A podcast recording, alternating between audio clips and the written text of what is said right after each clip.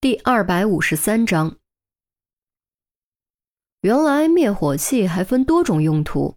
其实小张也不是不知道，只是知道和实际应用完全是两码事。真正到了要用的时候，根本想不起来。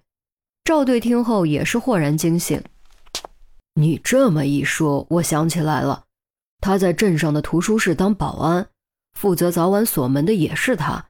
他想偷用灭火器。哎呀，简直不要太容易，根本不会被任何人察觉。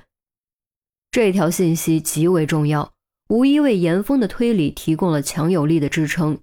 严峰的语气愈发笃定，几步走到阿强面前，目光炯炯盯着他，质问道：“虽然没监控，但你觉得我们去图书室检查，会从灭火器上面找到你的指纹吗？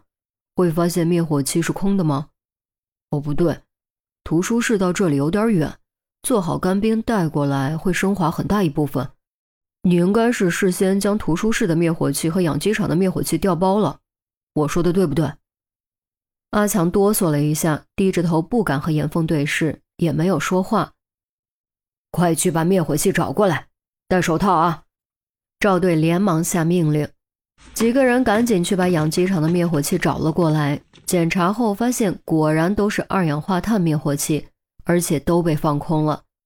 刚才严峰已经说了，养鸡场一般来说使用的应该是万用且便宜的干粉灭火器，现在几个灭火器却全都变成了二氧化碳灭火器，这无疑再一次证明了严峰的推理。图书室距离较远，干冰的温度太低，常温下会很快升华，做好带过来损耗太大，而事先调包灭火器。直接在养鸡场制作，不只会大大减少损耗，而且可以现做现用。至于事后，谁会闲得无聊去检查灭火器的种类呢？然而，原以为天衣无缝，也的确接近天衣无缝的计划，却遇到了严峰。哎呀，看不出来呀，看不出来，你竟然能设计出如此奇诡的杀人计划！我可真是小看了你了，赵队啧啧感叹。阿强从头到尾都表现的是一个没什么文化、老实巴交、土生土长的白湖镇居民，任谁都难以将其和如此精巧繁复的杀人计划联系起来。可以说，这层伪装为他提供了绝佳的保护壳。现在你还有什么好说的吗？严峰问阿强。虽然相信自己的推理大体是正确的，但他还是希望得到确认。阿强沉默许久，终于抬起头，再无半点无辜憨厚的样子，眼神也变得凌厉深邃，宛若一头卸下羊皮的狼。为什么要让我遇到你？如果不是你，如果不是你，我就算不是我，你也一样逃不过法律的制裁。阿强的话还没说完，就被严峰打断。别以为你的计划就真的天衣无缝了。正所谓人在做天在看，只要做了就一定会留下痕迹，找到只是时间问题。阿强呼吸一滞，鼻翼微微颤动，似乎想要反驳，却随即又好像泄了气。你们以为我是谋财害命，不是吗？严峰反问。青铜剑人赃并获，不是谋财害命还能是什么？阿强呸了一声，拔高语调，喷着唾沫吼道：“那把青铜剑是我发现的，本来就是属于我的。”啊！此言一出，众人顿感诧异。那是七年前的一天，阿强终于将深埋于心底的秘密说了出来。原来整件事的因果要从七年前说起，当时阿强还在倒腾皮革赚钱。甚至亲自进山猎杀过狐狸啊、野雕等野生动物。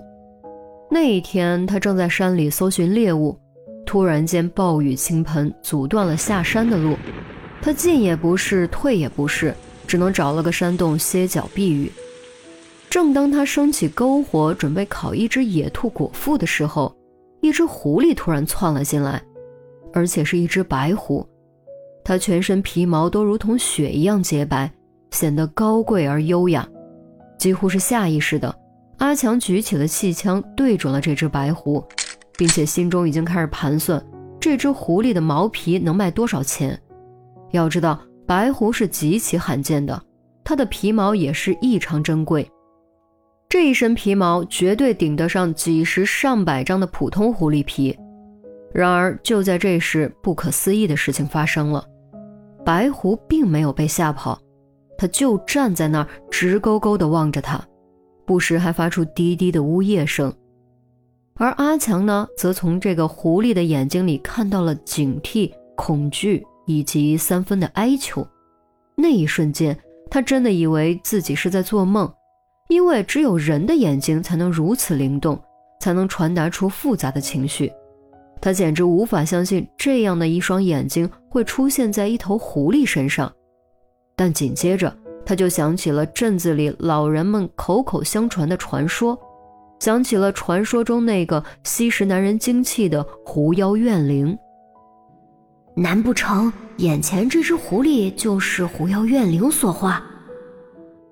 这个念头一发不可收拾，让他几乎要扣下扳机。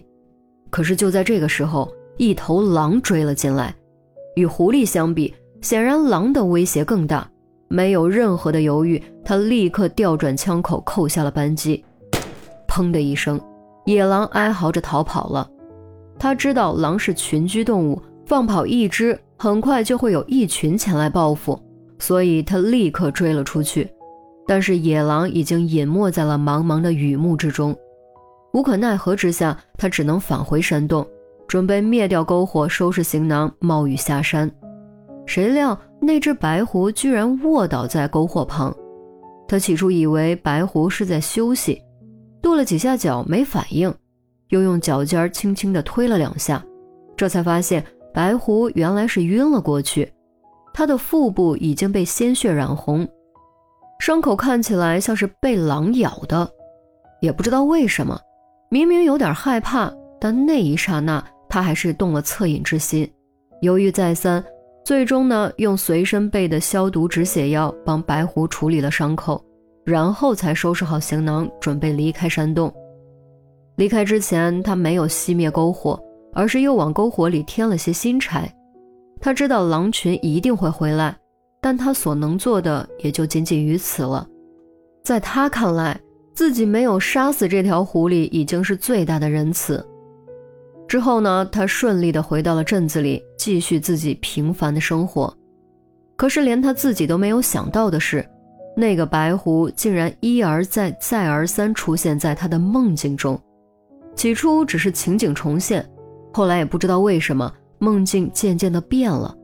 白狐变成了美丽妖娆的女子，爬上了他的床，以至于那天早上醒来，他还感觉自己是在梦里，耳边似乎还回荡着他勾魂夺魄的呢喃：“谢谢你救了我，我的好人。可你我终归殊途，这一夜，你就当做是一场梦吧。”